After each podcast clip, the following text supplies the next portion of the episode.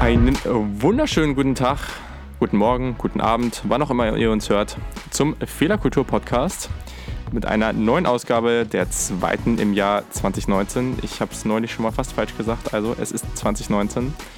Mittlerweile schon fast ein ganzer Monat. Äh, man glaubt es kaum, aber genau. Also mir geht es sehr gut. Wir sind Lina Barbie und Julian Barsch und äh, genau, Lina ist auf der anderen Seite der Leitung und deswegen muss ich auch erstmal fragen, wie geht es dir, Lina? Mir geht es überragend gut. Es ist nur unglaublich kalt hier in Hamburg und ähm, ich bin froh, dass ich heute nicht mehr raus muss.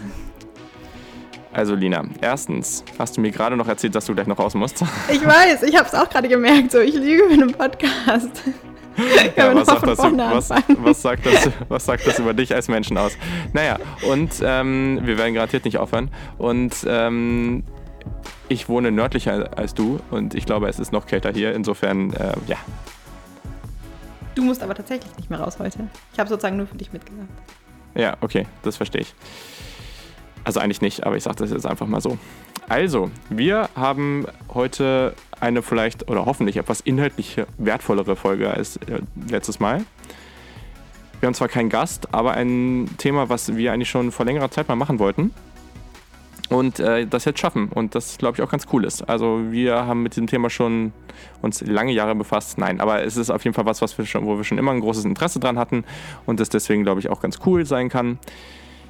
Der Bezug zum Thema Fehlerkultur ist, äh, werden wir mal sehen. Also ich glaube, da ist schon ein sehr starker Bezug, aber für viele vielleicht auch nicht. Deswegen ist es eine ganz interessante Diskussion. Aber genau, Lina darf jetzt erstmal erzählen, worüber wir überhaupt reden werden. Genau, wir reden heute über das Thema Tools. Ähm, wir wollen verschiedene Tools vorstellen, von To-Do bzw. Organisationstools über Reminder, über äh, jegliche Alternativen, die es so auf dem Markt gibt und die uns bekannt sind. Ähm, und wir wollen darüber sprechen, wie weit sie einem vielleicht zum einen im Leben weiterhelfen können, wie man sie nutzen kann und natürlich gleichzeitig auch den Bezug zum Thema Fehlerkultur herstellen. Ganz toll. Sehr, sehr schön zusammengefasst, Lina. Äh, das gibt eine, eine Eins mit Sternchen. Hat man das nicht früher immer so gesagt? Naja. Aber, also ich habe immer nur das zu hören bekommen, ja. Ja, ja, genau, natürlich. Aber bevor wir jetzt wirklich auch in dieses Thema einsteigen und vielleicht erstmal so allgemein darüber sprechen, wo überhaupt der Bezug sein könnte und, und ja, vielleicht dann später auch konkreter auf gewisse Tools eingehen, finde ich es jetzt wichtig, weil es eben an einem gewissen Punkt in diesem Podcast auch mal um spezielle Tools gehen kann und der Bezug zur Fehlerkultur dann vielleicht nicht ganz so gegeben ist. Jetzt am Anfang nochmal konkreter darüber zu reden und wir haben das schon lange nicht mehr gemacht. Was bedeutet eigentlich Fehlerkultur? Das müssen wir uns jetzt nochmal in ja, nochmal so aufrufen mental und deswegen darfst du mir das jetzt nochmal erzählen, Nina. Was bedeutet für dich Fehlerkultur? Ja, ich habe es mit Absicht so gemacht, dass ich dir vorher nicht gesagt habe, dass ich diese Frage stellen werde. Und das Ganze wirft mich jetzt komplett aus dem Konzept, weil Julia ja, meinte, es kommt am Ende der Folge. Ich dachte, jetzt kann ich die ersten paar Minuten noch ganz entspannt hier sitzen und ähm, entspannt sein. Wow. ähm, ähm, nein, Thema Fehlerkultur. Ähm, Fehlerkultur im Großen und Ganzen ist für mich die Möglichkeit zu haben, Fehler zu machen und auch darüber zu sprechen und irgendwo zu wissen, dass die Fehler vom eigenen Umfeld, von den Menschen, die einen umgeben, von der Organisation, in der man ist, von jeglichen Umständen, die einen in dem Moment so betreffen, auch akzeptiert werden und eventuell die Umstände so, sogar ermöglichen, dass man daraus etwas lernt. Sehr schön gesagt. Ja, das, da ist was dran. Das wäre der Idealfall, würde ich mal sagen. Und ich glaube, was du gerade gesagt hast, das ist eine sehr, sehr gute Überleitung zu dem heutigen Thema, weil ich meine, okay, wir reden jetzt häufig von dem Arbeitsumfeld, aber ich meine, es gibt auch schon genug Folgen, geht gerne zurück, ähm, wo wir über andere Fehlerkulturumfelder reden. Also seien das jetzt irgendwelche Beziehungen oder Freundschaften, wenn man ins Ausland geht, alle möglichen Geschichten. Ich glaube, da werden wir in der Zukunft auch noch einiges aufgreifen. Aber Fehlerkultur ist eben schon so ein, schon irgendwo ein Businessbegriff. Also, oder was, was eben sehr oft im, im Businessbereich so kommt. Und deswegen wird das heute auch sehr stark damit zusammenhängen. Und was du jetzt gerade sehr richtig gesagt hast, es ist eben, es geht eben um ein Umfeld. Wie sehr lässt dein Umfeld Fehler zu und fördert sie, beziehungsweise nicht die Fehler fördern, aber eben das daraus lernen. ein Umfeld sind aber eben vor allem Menschen, aber nicht nur Menschen. Und eben genau deswegen reden wir jetzt über Tools und wie die dem, ja, wie die dem helfen können, vielleicht auch nicht, was vielleicht auch einfach neutral ist, ähm, was uns da gefällt und was eben, und das ist glaube ich auch nochmal ganz wichtig, ein Umfeld, ein gutes Umfeld für, für Arbeit und für Fehlerkultur ist auch einfach ein Umfeld, in dem wir uns wohlfühlen. Und das ist halt auch, wenn du Tools hast, mit denen du arbeitest und To-Do-Tools, ähm, Kommunikationstools, all diese Geschichten, die sind ja allgegenwärtig, die hast du immer um dich, wenn du bei der Arbeit bist. Oder auch teilweise im Privaten. Und wenn du dann, oder wenn dir diese Tools nicht gefallen, dann also zumindest bei mir hat das auch einen gewissen Einfluss darauf, ob ich mich irgendwo wohlfühle oder nicht, weil die Tools, mit denen ich arbeite, einfach, das macht keinen Spaß. Das ist einfach mega der Pain die ganze Zeit und das ist dann schon anstrengend. Und desto anstrengender es ist, desto weniger kann man sich auf die, eigene, auf die eigentliche Arbeit fokussieren, auf die Beziehungen bei der Arbeit mit anderen Menschen und all diese Geschichten. Und das ist, ähm, deswegen hat das für mich persönlich einen sehr hohen Stellenwert und ich denke für viele andere auch. Vielleicht, um das Thema auch nochmal aufzugreifen, ich glaube, der Punkt, sich irgendwo selber wohlfühlen in dem, was man tut, ist super wichtig äh, in Bezug auf die heutige Folge. Als Julian das Thema Tools vorgeschlagen hatte für den Podcast, war ich so ein bisschen so, ich finde Tools auch super cool, ich kann mich dafür wahnsinnig begeistern, aber wo ist der Zusammenhang? Ich habe es erst nicht so ganz gesehen, denn mein erster Gedanke war, ich nutze Tools irgendwo, um besser zu arbeiten, um effizienter zu arbeiten und dann im Umkehrschluss irgendwo letztendlich Fehler zu vermeiden. Und dann dachte ich so, wollen wir darüber überhaupt reden? Aber ich glaube letztendlich ja schon, ähm, eben genau aus diesem Grund, weil letztendlich Fehlerkultur heißt ja nicht, mach so viele Fehler wie möglich ja, genau, und ähm, ja. Äh, renn in jeden Fehler rein, der dir begegnen könnte, sondern eben genau der Punkt, arbeite es irgendwo so gut wie möglich, mach alles nach bestem Wissen und Gewissen und wenn dabei aber Fehler passieren, ist das kein Problem. Aber ich glaube, gerade dieser Punkt, sich irgendwo wohlfühlen, zu wissen, man ist strukturiert, man weiß, was steht an, was muss gemacht werden, das gibt einem ja diese Sicherheit. Und wenn man die Sicherheit hat, dann hat man eben auch die Möglichkeit, irgendwo Fehler zu machen und vielleicht auch zu wissen, wenn ein Fehler passiert, ich habe es im Voraus mein Bestes getan. Punkt. Ja. Ja. Sehr schön. Und so hat sich das für mich dann das ganze Thema doch noch in unseren Podcast ähm, einfügen lassen. Sehr schön, dann habe ich also deine, oder ja, hast du deine Erlaubnis erteilt. Genau, deswegen können wir jetzt anfangen. Sehr gut. Also, das äh, war, glaube ich, eine ganz gute Erklärung und vielleicht, also ich glaube, gerade bei dem Thema war es wichtig, unsere lieben Hörer auch ein bisschen abzuholen, damit das Ganze auch Sinn ergibt.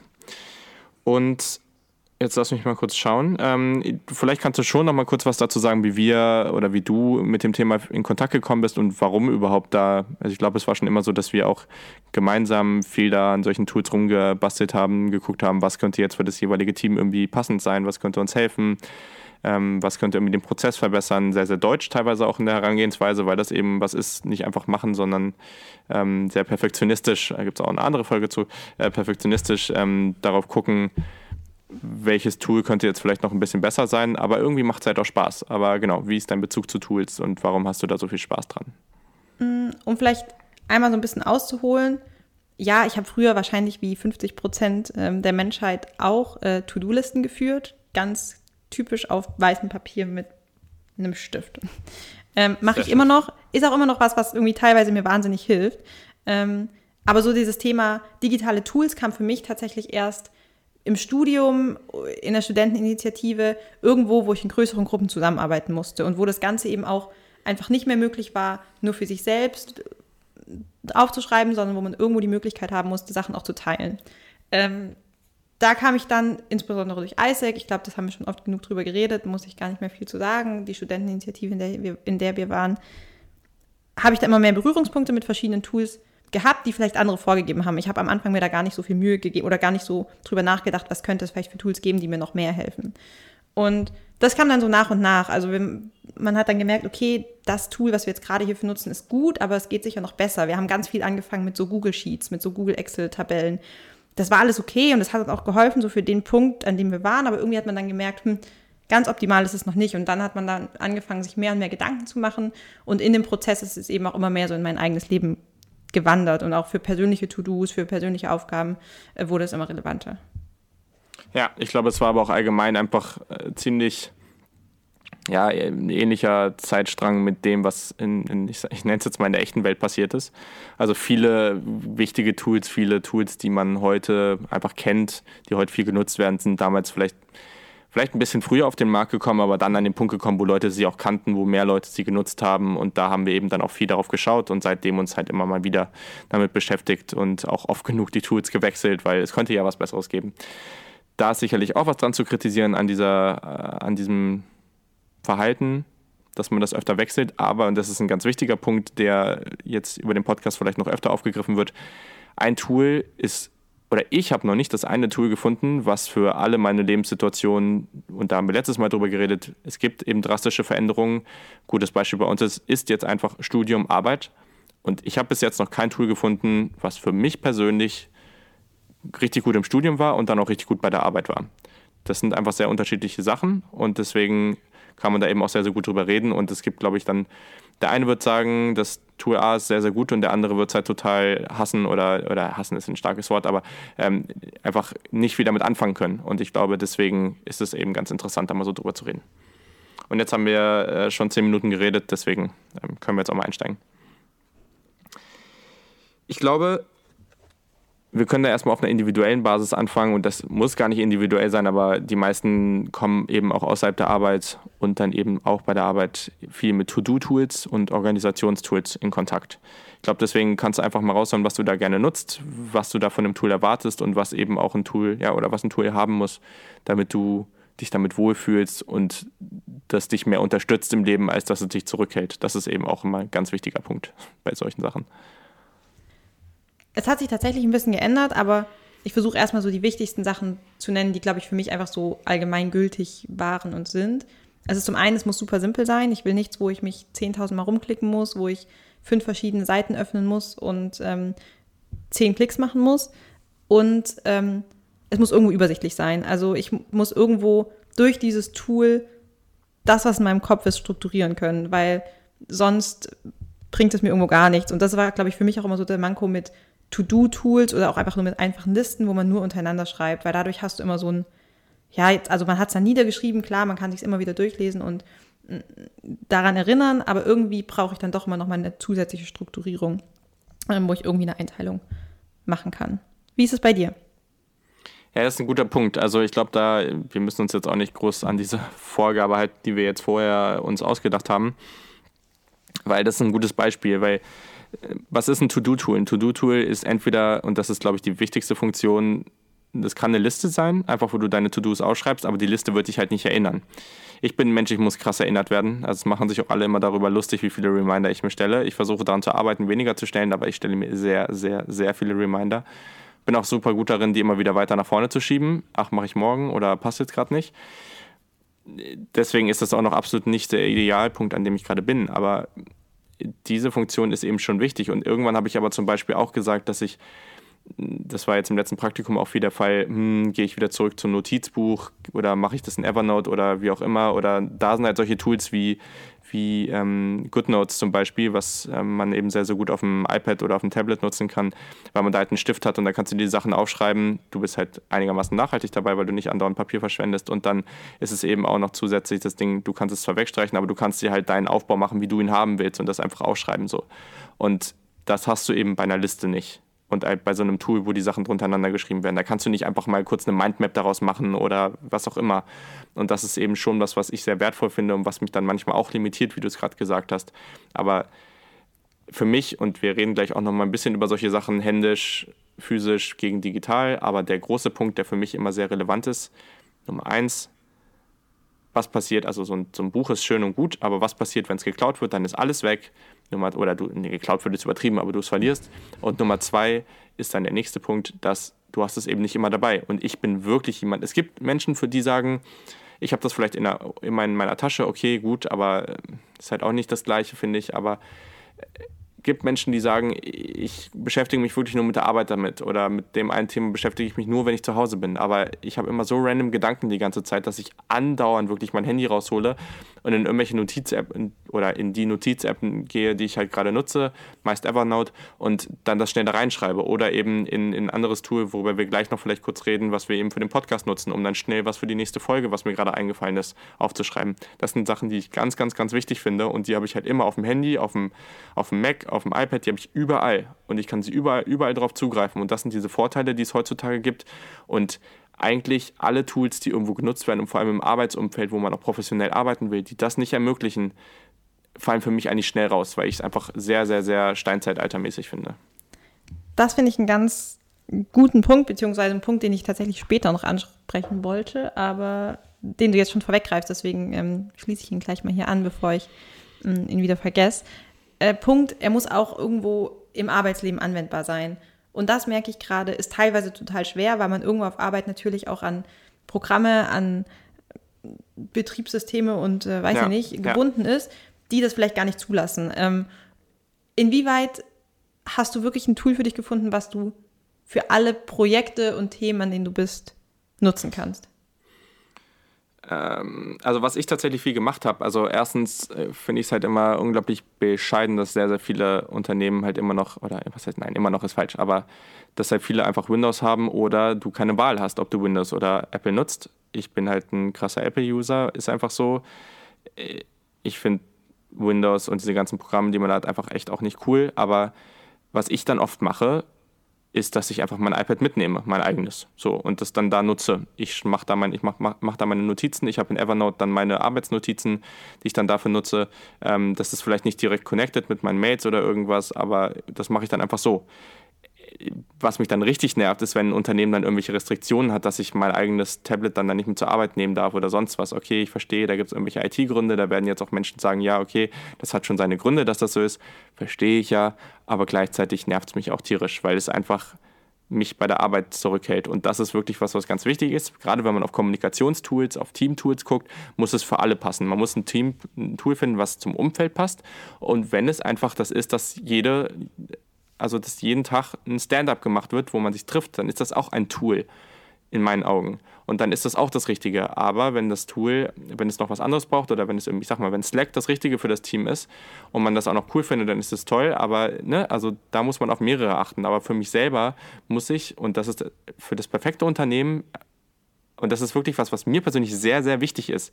Also wenn ein Unternehmen mir sagt, hm, du kannst eigentlich nur diesen Shit-Computer hier nutzen und ähm, ja, oder du hast am besten gar keinen Laptop, das ist ja noch viel schlimmer. Und ähm, genau, wir haben jetzt eigentlich nur das eine Tool und wir haben eigentlich wir haben kein einziges Kommunikationstool, also kein Chatprogramm, es ist nur Mails ähm, und das und das und das und deinen eigenen Kram darfst du eigentlich auch nicht benutzen. Das ist für mich wirklich ein valider Grund, dort nicht zu arbeiten. Ich weiß, dass ich da sehr extrem bin, aber das hindert mich daran, so gut zu arbeiten, wie ich kann, weil ich das brauche. Ich brauche einfach eine gute Toollandschaft, die auch einfach der heutigen Zeit entspricht.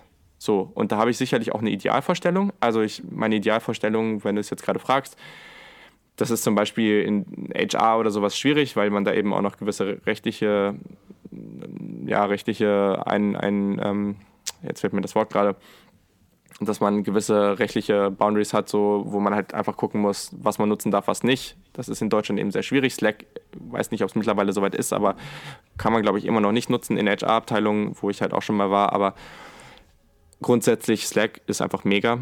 Ich liebe Slack, es macht sehr viel Spaß, dieses Tool zu nutzen und es ist einfach mega nice. Ähm, ich glaube, die Videofunktion könnte noch besser sein. Das wäre dann wirklich das Nonplusultra, aber Slack ist was, wo ich mich sehr darüber freue, wenn das genutzt wird, weil ich glaube auch, dass es ein Tool ist, was diesen, diese Kultur in dem Team unterstützen kann. Einfach, dass man auch witzige Sachen daran machen kann. Das heißt nicht, dass ich die ganze Zeit irgendwelche GIFs von irgendwelchen Personen erstellen soll und ähm, die dann rumschicke. Klar ist das mal witzig, aber es unterstützt halt eine gewisse Kultur und du kannst aber auch coole Reminder mit Slackbot und solche Sachen machen.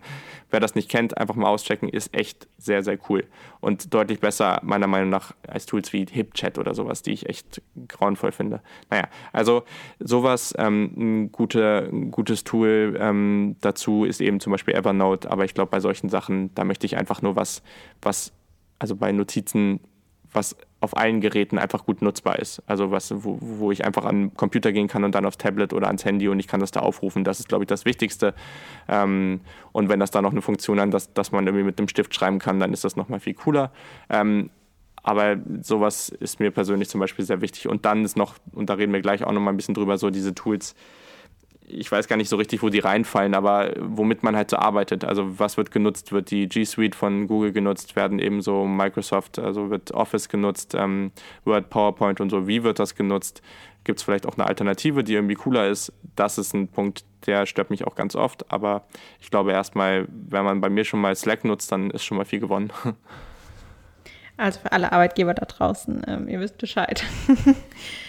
ähm, ja, ich glaube, Thema Slack finde ich ganz interessant und was ich, da dem, was ich daran so gerne mag, das möchte ich gerne nochmal aufgreifen, ist, dass man eben die Möglichkeit hat, ganz viele andere Tools zu integrieren. Und ich verstehe nicht, warum so viele Tools das nicht haben. Also es gibt wirklich wahnsinnig viele tolle Tools, aber man kann nichts damit integrieren und das verstehe ich nicht. Und das hat halt Slack irgendwie so mhm. rausgefunden. Also ja, so ja. finde ich so ein bisschen auf den Markt gebracht, so dass du einfach halt deine Notiz-App und deine To-Do-App und alles irgendwie damit reinbringen kannst und dann gleichzeitig noch mit deinem Team irgendwie scheren kannst. Ja. Mhm. Ja, also ich glaube, ein Punkt, der, den, den ich eben noch hatte oder den wir auf jeden Fall aufgreifen sollten, weil wir es am Anfang angesprochen hatten, ich weiß nicht, ob du noch was anderes jetzt hattest, ähm, ist definitiv der Punkt, was passt zu welcher Situation.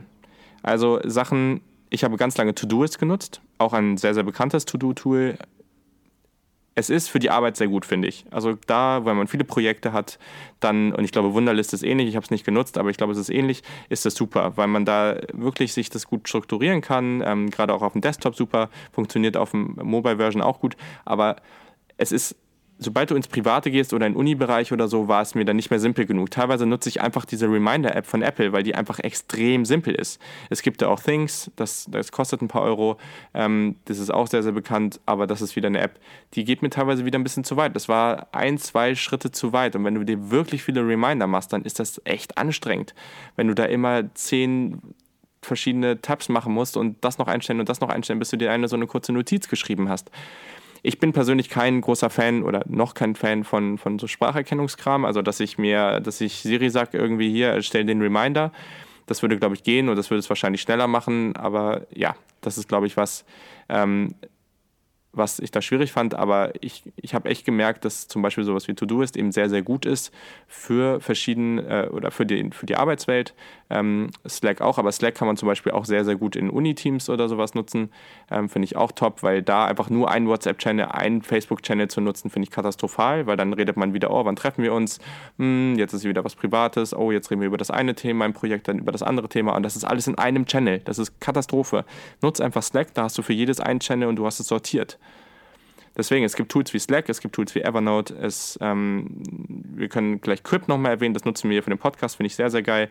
Das finde ich auch, dass man das für verschiedene Sachen nutzen kann, aber sowas wie To-Do-Ist oder diese klassischen To-Do-Tools sind für mich schon eher dann angesiedelt, wenn ich wirklich oft auch so davor sitzen kann, wie bei der Arbeit und das so strukturiert machen muss und so und weil es auch so viel ist ähm, und ich, weil simpel nicht mehr reicht, sagen wir es mal so. Ja. Nutzt du aktuell privat dann noch ein To-Do-Tool oder wirklich nur die Reminder-App? Momentan tatsächlich nur die Reminder-App und ähm, genau, Evernote für mich persönlich. Ähm, es ist tatsächlich Apple Notes, benutze ich auch manchmal, schreibe ich auch manchmal Sachen rein, aber das ist mehr so eine, weiß nicht, du hast dann halt eine Notiz, wo, wo, immer, wo immer die Einkaufsliste ist oder so. Ne? Also das sind solche Geschichten, weil Evernote relativ oft auch ein bisschen lange braucht, um zu laden. Das stört mich dann manchmal, aber es ist eben auf allen Kanälen überall so immer gebackupt. Also du hast es halt überall immer sehr gut parat. Es ist ein sehr gutes Tool. Ich benutze Evernote unglaublich gerne. Ähm, und ja, also das sind so die Sachen, die ich eben sehr viel nutze und dann eben Quip für den Podcast. Quip ist ein super Tool, weil Quip ist einfach sehr gut. Man kann einfach einfache Notizen oder sehr einfache Sheets erstellen und die sind absolut top für Teamarbeit. Man kann da gleichzeitig drin arbeiten, man kann da Kommentare erstellen. Das ist wirklich sehr simpel gehalten und man kann da sehr gut drin arbeiten. Äh, QUIP geschrieben. Also es ist ein sehr, sehr gutes Tool. Wir benutzen, ich benutze das für beide meine Podcasts und das ist, macht einfach extrem viel Spaß. Es ist auf dem Handy sehr gut anwendbar. Ähm, da sind Chat-Funktionen drin, alles for free. Also ist wirklich hervorragend.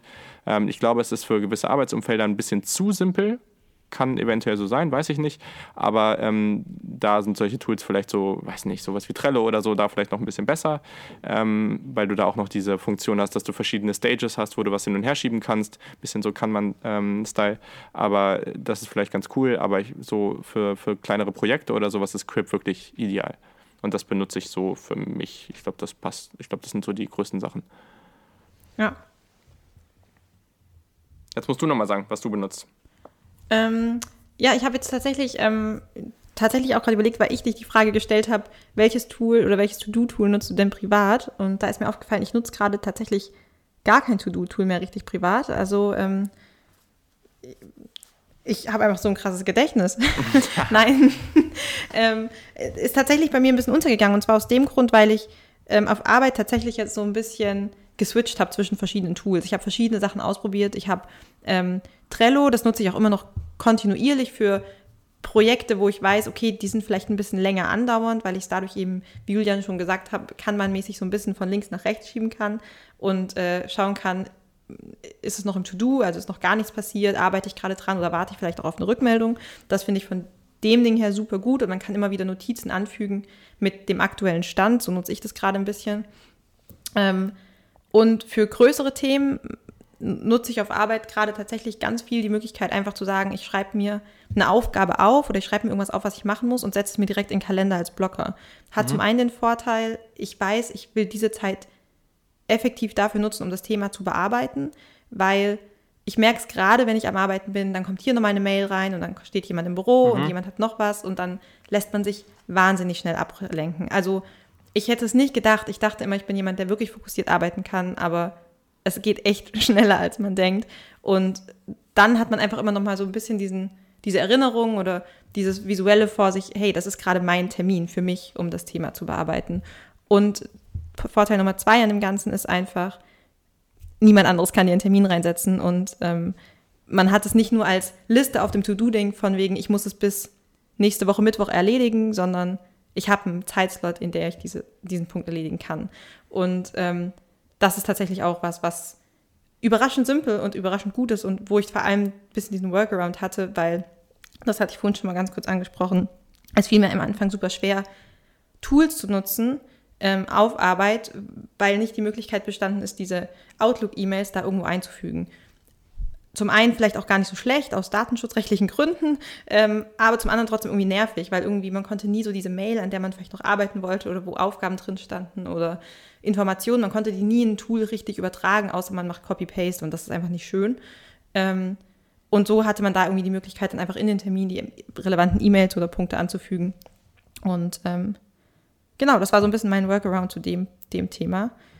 Genau, und sonst nutze ich einfach, wie Julian auch schon gesagt hat, momentan wieder sehr gerne einfach die Notiz-App und die Reminder-App auf meinem Handy, weil ich die immer dabei habe und weil ich da das Gefühl habe, es ist am einfachsten. Und das hätte ich früher nicht gedacht, weil ich weiß noch, ähm, wir beide sogar, also Julian und ich haben uns über, ganz lange überlegt, oh, was ist die perfekte App und was müsste man darin alles haben. Und es ging so vom Hundertsten ins Tausendste und dann will ich noch, dass sie das und das und das kann. Und momentan merke ich, dass das will ich gar nicht mehr. Also es muss eigentlich simpel und gut und einfach sein. Mhm.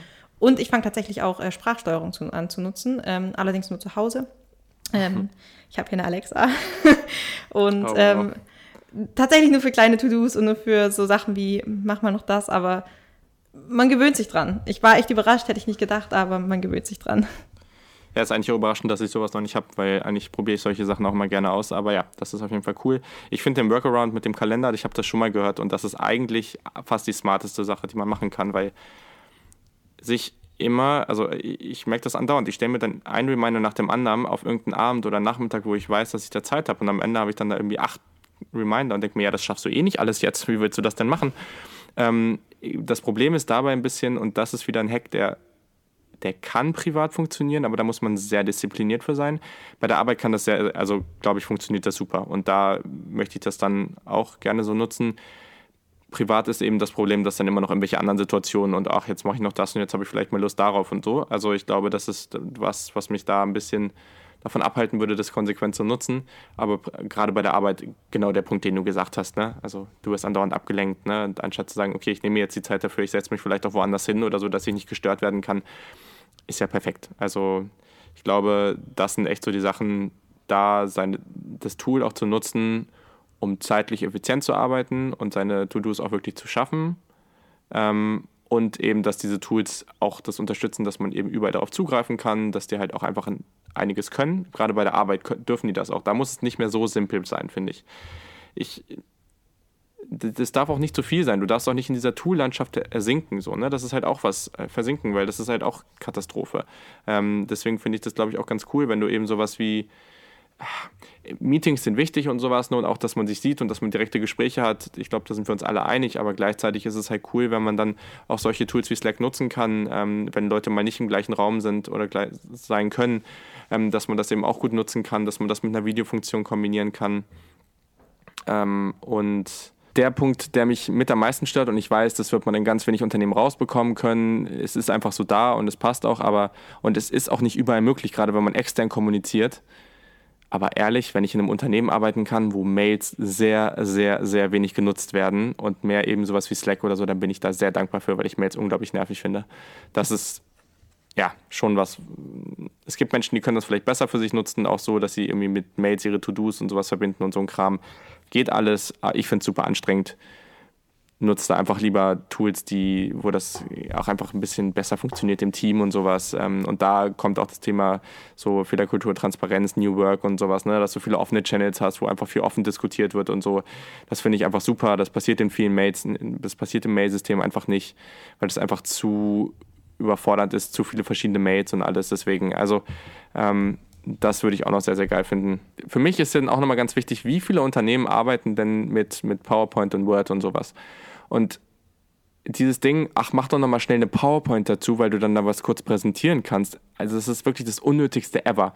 Also vor allem, weil es ist einfach auch ganz oft äh, dieses Ding, dann wird irgendwas dann wird irgendwas gemacht. Und das ist wirklich so gefühlt 18. Jahrhundert du schreibst irgendwas in eine Word, auf eine PowerPoint, dann verschickst du es per Mail an drei Leute, dann laden die sich das wieder runter, dann wird wieder was bearbeitet, dann schicken sie es wieder zurück. Also in der heutigen Zeit kannst du das echt nicht bringen und das machen noch super viele Menschen, anstatt einfach wie in Quip oder in einem anderen Dokument, Evernote oder sonst was, einfach zusammen in einem Dokument zu arbeiten. Du kannst Evernote auch super gut ähm, und so, ist auch teilweise dafür gedacht, da gibt es coole Templates, da kannst du auch super gut als so eine Art Präsentationstool nutzen. Du schreibst das eh da drin, dann kannst du es auch gleich dafür nutzen. Aber diese ganzen Sachen dafür zu erstellen, die super irgendwie gefühlt offline auch passieren, ähm, ich finde es echt eine Katastrophe. Und es ist dazu auch keine gute, keine gute User-Interface. Es macht einfach kein, für mich keinen Spaß zu nutzen. Es gibt sicherlich Menschen, die sich da auch schon lange mit beschäftigt haben, aber äh, und es eben dann auch vielleicht ein bisschen ja, natürlicher finden, aber trotzdem ist es einfach kein Tool, was für mich attraktiv ist. Also gibt es einfach viele, natürlich, wenn du jetzt eine extreme wichtige Präsentation machen musst, Gibt sicherlich auch noch andere Tools, mit denen das gemacht werden kann, aber dann verstehe ich das. Aber einfach dieser Alltagsnutzen, dieses Ding, mach doch nochmal schnell eine PowerPoint, damit du gleich im Meeting was vorstellen kannst. Nee, sorry, habe ich voll raus. Aber vielleicht hast du auch eine andere Meinung dazu, dann darfst du dir auch kundtun. ähm, ich habe keine grundlegend andere Meinung dazu. Nee, ich sehe das eigentlich ganz genauso wie du, aber, ähm, und jetzt kommt das Aber, es kann tatsächlich hilfreich sein. Für manche Joe Fixe, sagt man, ist das die Mehrzahl? Für manche? Keine Ahnung. Für manche Regeltermine ähm, habe ich ein vorgefertigtes Template, wo ich einfach weiß, ah, das, das, ist jetzt vielleicht auch nicht das beste Beispiel, aber da weiß ich, manche Themen werden einfach jedes Mal besprochen und dann ähm, füge ich nur noch die aktuellen Zahlen, die aktuellen Punkte oder den aktuellen Stand der Entwicklung ein. Mm, und dann habe ich es für mich übersichtlich und dann weiß ich auch, habe ich jeden Punkt, der irgendwie heute einfach einmal angesprochen werden muss, im Kopf, habe ich alles irgendwie zusammen und dann gibt es mir vielleicht noch mal ein bisschen ja, aber, mehr aber das, das, Gefühl, ich bin vorbereitet und ja, okay, ich weiß jetzt, ich habe alles so ja, für mich strukturiert. Genau. Klar, aber das kannst du ja auch in einem anderen Tool machen. Ich finde einfach, PowerPoint ist nicht dafür gemacht, sowas zu tun. Das ist einfach ein Tool für sehr, sehr gute und aufwendige Präsentationen wenn du dir so, du kannst ja auch ein Template oder eine Vorlage in Quip oder in Evernote oder in Schieß mich tot Apple Notes erstellen. Das ist jetzt vielleicht nicht so mega anschaulich, das würde ich jetzt auch nicht dafür nutzen, aber das kannst du dir ja auch in jedem anderen, auf, in jedem anderen Tool erstellen und dann ist es zehnmal einfacher und schneller und äh, du kannst danach auch gleich, wenn du das gleich als Note dafür nutzt, das ist in einem Team geteilt, du hast da alles drinstehen, die Agenda und das wird dann gleich einfach, ist schon mit dem Team geteilt, man kann dabei was da reinschreiben und das wird danach einfach gleich weitergenutzt. Nein, du hast eine PowerPoint. Die PowerPoint nutzt danach doch nicht jeder jemand. Also, beziehungsweise die nutzt vielleicht jemand, aber die muss man sich dann wieder irgendwo aus dem Laufwerk ziehen.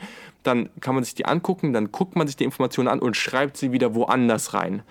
Und das ist einfach nicht nützlich. Also da kannst du doch ein Tool nehmen, wo alles gleich schon so drinsteht, wo du es eh schon nutzt und du arbeitest da drin während des Meetings. Das ist doch zehnmal effizienter. So, Wort zum Sonntag. Julian hat da sehr, sehr starke Gefühle zu dem Thema. Ja, mega, mega. Wenn du keinen anderen Punkt mehr hast zum Thema PowerPoint, obwohl ich äh, deinen Rant da sehr gerne ähm, verfolgt habe, würde ich sagen, wir kommen zum Abschluss und ziehen nochmal das Fazit, was Tools jetzt für uns konkret mit dem Thema Fehlerkultur zu tun haben. Und ähm, ja. Also ich verstehe auch, wenn man jetzt sagt, okay, ihr habt am angefangen mit Fehlerkultur, ihr habt dann nur über Tools an sich geredet und dann wieder über Fehlerkultur. Und das stimmt, aber ich meine, was machen wir in vielen Interviews? Wir reden dann über die Personen und dann reden wir am Ende noch ein bisschen über Fehlerkultur und ich glaube trotzdem, dass der Bezug da eindeutig da ist.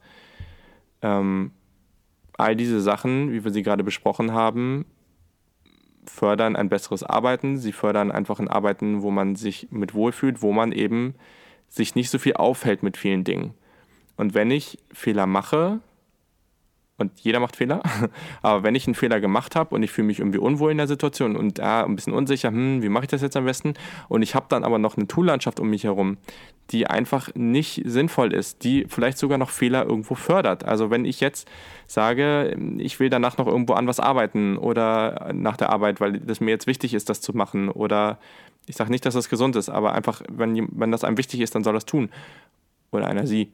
Ähm, oder wenn, weiß ich nicht, also da, das ist eigentlich schon ein Beispiel, weil, und das liegt halt nur auf dem Laufwerk bei der Arbeit und du kannst es nicht irgendwo anders aufrufen und du vergisst es dir irgendwie abzufotografieren oder ein anderes Dokument per Mail an dich nach Hause zu schicken oder was auch immer zu machen, dann ist das halt einfach kein System, was gut funktioniert, weil irgendwann wirst du Sachen vergessen, du wirst Fehler machen und da können dir die Tools aushelfen, wenn sie einfach überall vorhanden sind, wenn sie einfach gut für genau darauf passen, was du eigentlich machen möchtest und zu dem Team, zu deiner Arbeit, zu deinem Umfeld passen. Und wenn das so gegeben ist, dann wird es deine Fehler, deine unnötigen Fehler minimieren und dann kannst du dich darauf konzentrieren, die Fehler, die du vielleicht machst, daraus zu lernen und da eben besser zu werden. Und ich glaube, das ist ein ganz wichtiger Punkt und da ist es für Fehlerkultur extrem relevant, eine gute Toolkultur zu haben oder eine gute Toollandschaft. Ja, ich glaube, um so für mich zusammenzufassen, mir sind jetzt wieder zehn Punkte eingefallen, die ich eigentlich noch zu den Tools hätte sagen müssen. Deswegen muss ich mich gerade wieder so ein bisschen sammeln, weil jetzt jeden Punkt nochmal aufzureißen, ist, glaube ich, nicht das Nächste. Aber ich glaube, insgesamt ist es einfach super wichtig, irgendwo für sich zu schauen, welche Tools helfen mir, was brauche ich eigentlich zum Arbeiten und sich da irgendwie selbst bewusst zu sein, wie arbeite ich denn persönlich am besten. Und wenn es bei jemand anderem anders ist, dann ist das völlig ja. in Ordnung. Ja. Und wenn man PowerPoint total toll findet, dann ist es wirklich auch okay, ihr seid keine schlechten Menschen.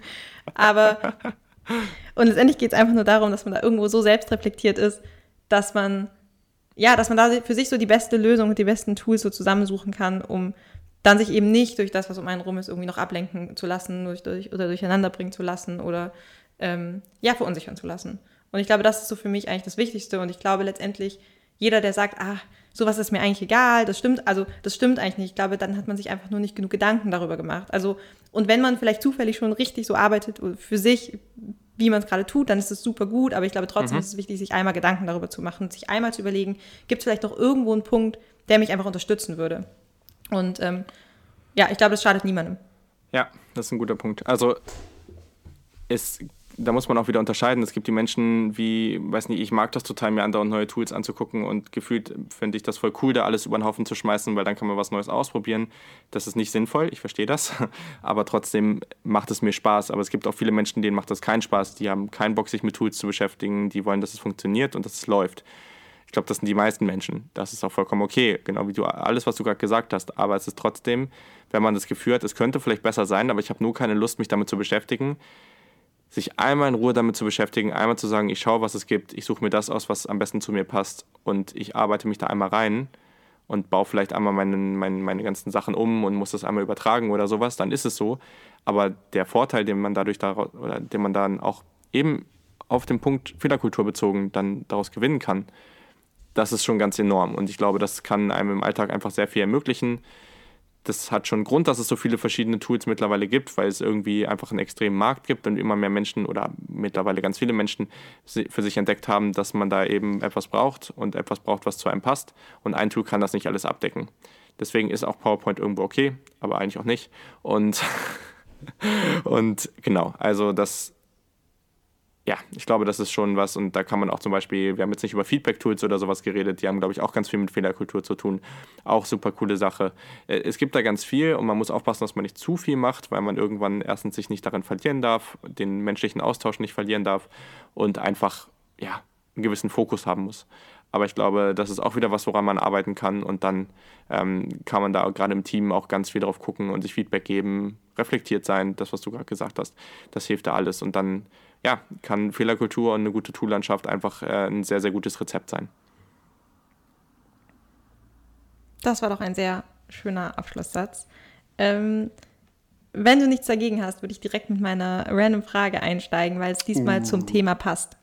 Stark. Ich bin ja? sehr gespannt. Okay. Stell dir vor, es gäbe keine Tools, von denen wir bis jetzt geredet haben. Also digitale Tools. Wir klammern es jetzt mal ein, dass Telefonieren auch ein Tool ist in dem Sinne. Mm, würdest du lieber nur noch per Mail kommunizieren oder nur noch persönlich oder am Telefon? Ausschließlich. Boah, Ah, Im Arbeitsumfeld. Ja, ja, schon klar, aber. Also. Scheiße, ja. Also ich glaube. Äh, das ist sehr, sehr schwierig. Also, warum es so schwierig ist für mich, persönlich, also ich werde persönlich und Telefon sagen, weil persönlich kann man nicht ersetzen.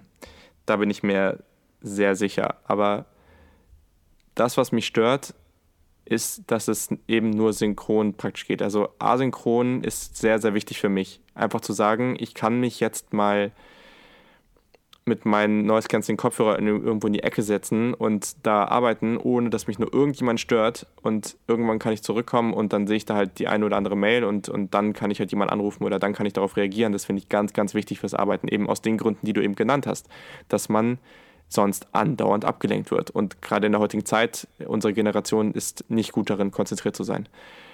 Und ich schon dreimal nicht. Also deswegen finde ich das ganz, ganz wichtig, aber es ersetzt nicht den persönlichen Kontakt. Deswegen muss ich eins nehmen.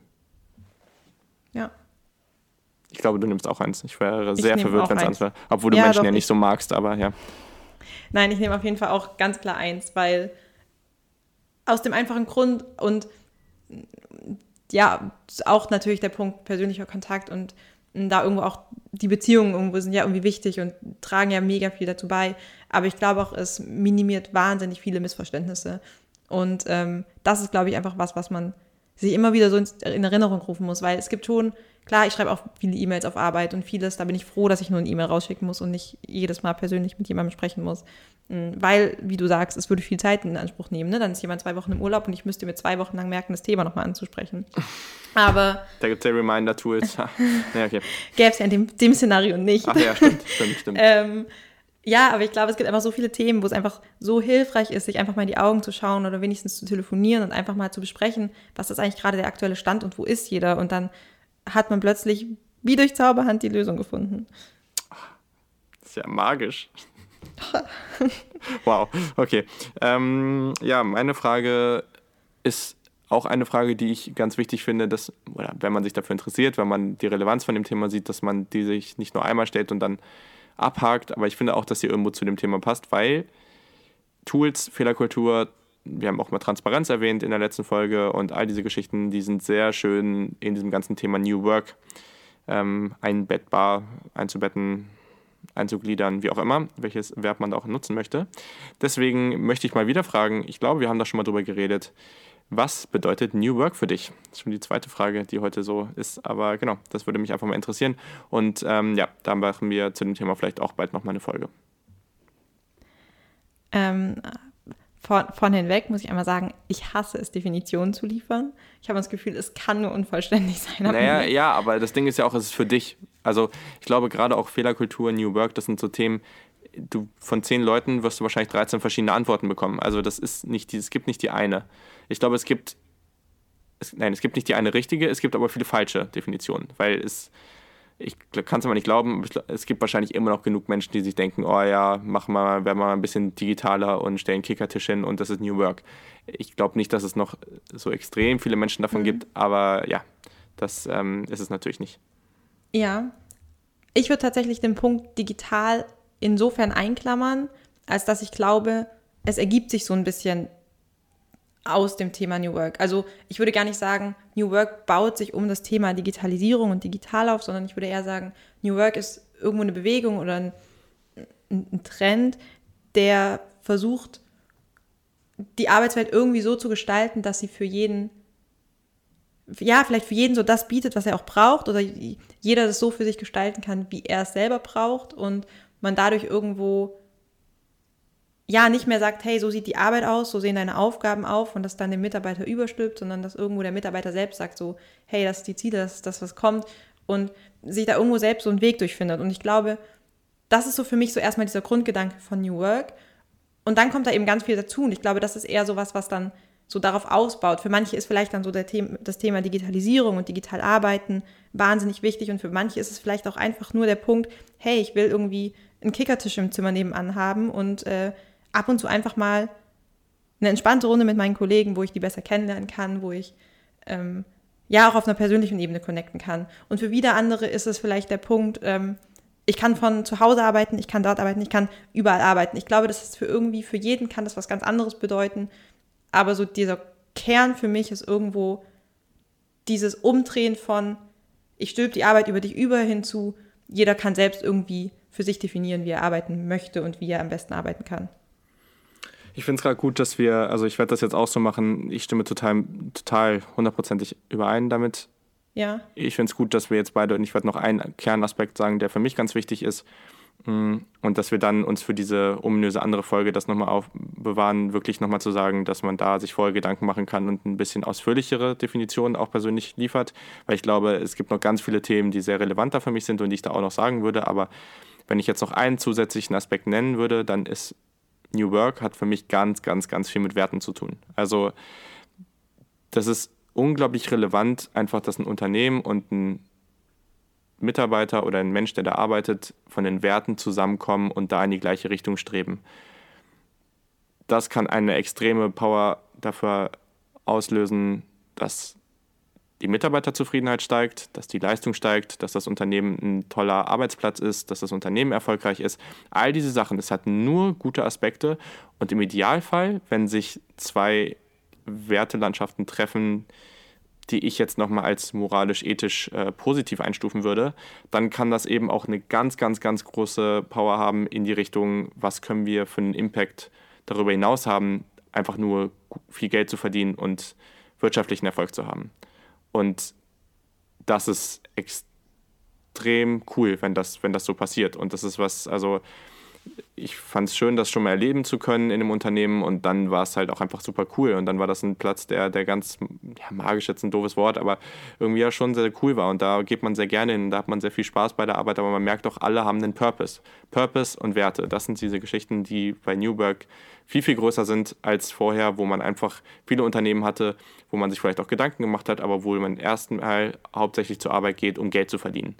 Und das ist was, was erstens meiner Meinung nach bei vielen Leuten unserer Generation so nicht mehr funktioniert und wo auch das Thema Employer Branding ganz wichtig ist, aber eben ja, was auch einfach cool ist und was das Ganze einfach sehr viel, für mich sehr viel positiver macht und wo man merkt, dass diese ganze Richtung oder diese ganze Entwicklung in die richtige Richtung geht. Ja. Ja, dazu müsste man jetzt sein Gesicht sehen. Ich weiß nicht, ich kann es nicht so richtig deuten. Versuch es mal zu erklären. Mein Gesicht? Was du gerade gemacht hast. Ich weiß nicht. Ich habe es ich mir überlegt und ja, ich glaube, ich kann auch nur zustimmen. Also ich glaube, es ist, ich weiß es nicht. Ich glaube, für mich ist der Begriff zu groß, um da, und da komme ich wieder auf das Thema zurück. Definitionen liefern finde ich mega schwer. Mhm. Dafür ist es irgendwie zu umfassen und ich verstehe, also das klingt jetzt, ja, also klar verstehe ich den Sinn von der Definition und irgendwas zusammenzufassen. Mhm.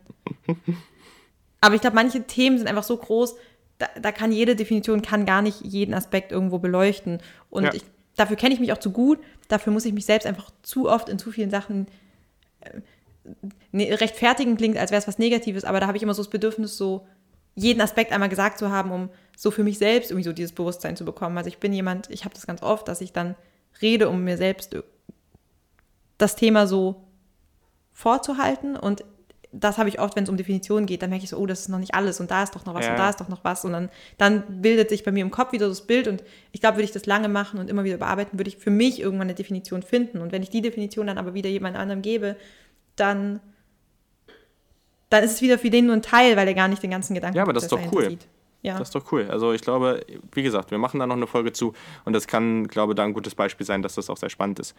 Aber ja, also ich glaube, wir können das Ganze hier an dem Punkt abschließen. Ähm, vielleicht nochmal kurzer Hinweis auf unsere Kanäle. Ihr könnt uns natürlich finden auf Spotify, haben wir dieses Mal noch nicht erwähnt.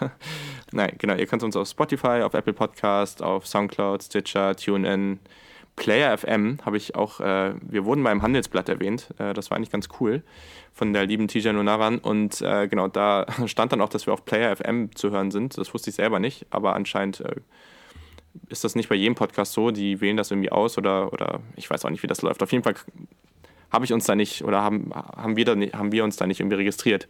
Naja, auf jeden Fall gibt es genug Kanäle, wo man uns hören kann. Sonst auf Twitter, auf äh, Instagram, auf Facebook, Fehlerkulturpod. Twitter sind wir wahrscheinlich am aktivsten, aber Instagram oder sowas natürlich auch sehr, sehr gerne. Und sonst genau, möchte ich auf jeden Fall noch sagen, bitte schreibt eine Review auf Apple Podcast und bitte, wir würden uns einfach sehr freuen, wenn wir ein bisschen, gerade auch zu dem Thema Tools, weil da gibt es eben, da lernt man nicht aus und es gibt immer noch was Cooles von anderen zu hören und diese ganzen Workhacks, was du jetzt auch erzählt hast mit irgendwie To-Dos in Kalender schreiben und sowas, was benutzt ihr da? Was macht ihr da? Schreibt uns das auf Twitter, auf weiß ich nicht wo. Ähm, es gibt auch eine E-Mail-Adresse, fehlerkultur.gmail.com. genau, also wir haben. Da schauen wir regelmäßig rein. Ja, ja, doch, aber ich kriege da Push-Nachrichten. Also, das ähm, würden wir auch mitbekommen. Also, es gibt viele Kanäle, spielt das einfach mal zurück. Es wird uns sehr, sehr interessieren. Und der coolste Fall wäre, dass ihr den ganzen Kram einfach in, in eine Review bei Apple schreibt. Ähm, ihr müsst nicht mal was zu unserem Podcast schreiben, sondern einfach, was ihr dazu macht. Das wäre ideal. Dann würdet ihr uns noch viel mehr helfen und ihr könntet einen Beitrag leisten und wir könnten in die Diskussion gehen. Also das wäre auch super. Und genau, ich glaube, an dieser Stelle war es das. Und äh, ja, Dina, ich hoffe, es hat dir gefallen. Es war etwas lang und ähm, ich glaube, das ist okay, oder? Das ist in Ordnung. Vielen Dank fürs Zuhören. Genau, wir wünschen euch noch eine schöne Woche und bis zum nächsten Mal.